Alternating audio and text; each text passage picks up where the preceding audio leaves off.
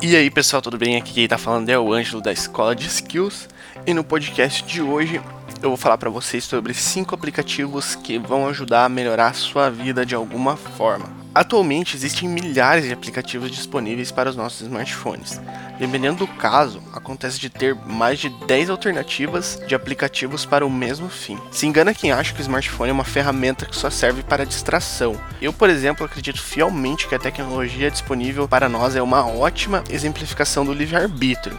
Ou seja, você escolhe se quer usar ela a seu favor ou não. Por esse motivo, eu decidi listar aqui cinco aplicativos que com certeza vão te ajudar de alguma maneira. O primeiro aplicativo, e na verdade esse não é só um, é uma suíte de aplicativos, é a suíte do Google. Eu particularmente sou suspeito a falar do Google porque já fazem três anos que eu trabalho com as suas ferramentas de forma profissional em empresas mesmo. E se tem uma coisa que eu conheço é o quanto elas são poderosas. Imagina o seguinte cenário: você cria uma planilha ou documento de texto no seu computador, depois que fez as alterações nela, você manda para o seu sócio revisar, aí ele revisa e manda de novo para você fazer mais alterações, depois você manda novamente e etc. Só de escrever isso aqui, de falar, eu já cansei. Enfim, o Google tem diversas ferramentas gratuitas disponíveis para o uso colaborativo. Como não quero fazer aqui uma explicação muito técnica técnica, imagina um lugar onde você pode compartilhar planilhas, formulários, notas, documentos de texto, apresentações com slides e até sites.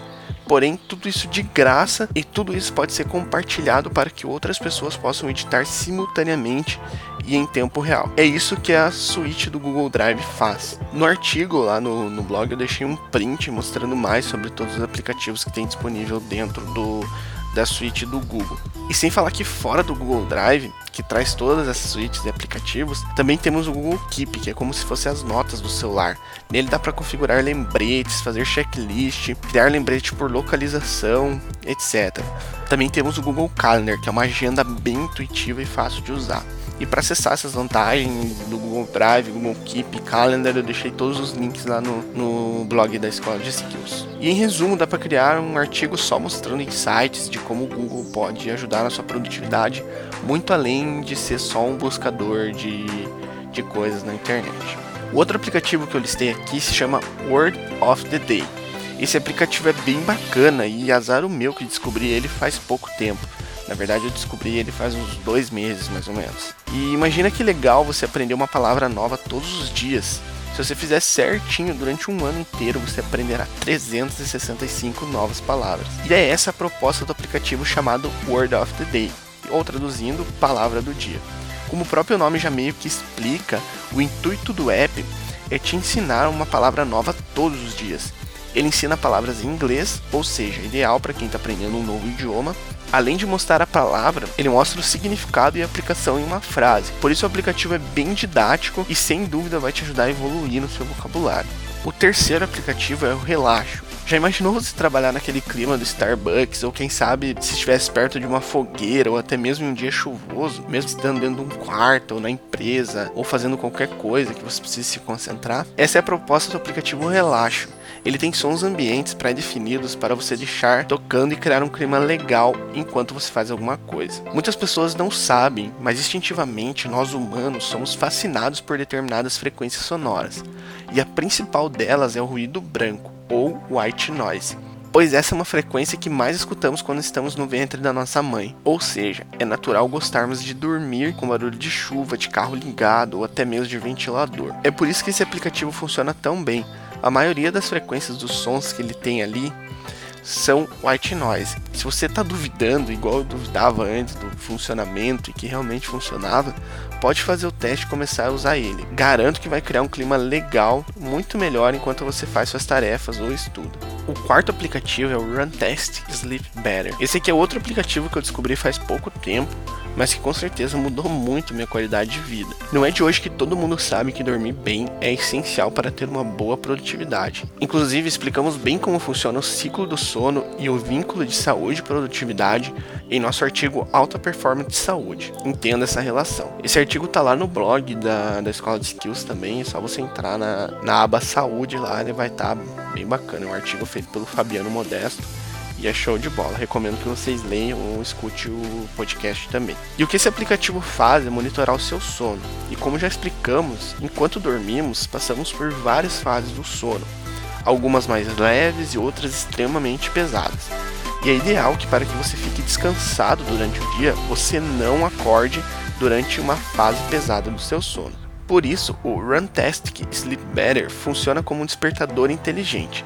Você seta nele um horário que você quer acordar e o aplicativo deixa uma margem de 30 minutos antes. Mas calma aí, não quer dizer que ele sempre vai despertar 30 minutos antes. O que ele faz é monitorar o seu sono e despertar exatamente quando você entrar em um sono mais leve, dentro dessa margem de 30 minutos. Para você entender melhor, eu vou dar um exemplo prático meu. Eu acordo todos os dias às 5 da manhã. Então eu coloco o aplicativo para despertar às 5, em ponto. Porém, ele fica monitorando meu sono. Se às 4h45 da manhã eu entrar em um sono leve para acordar, ele vai começar a despertar. Mas como ele tem esse limite de 30 minutos antes, sempre vai despertar entre 4h30 e 5 horas da manhã.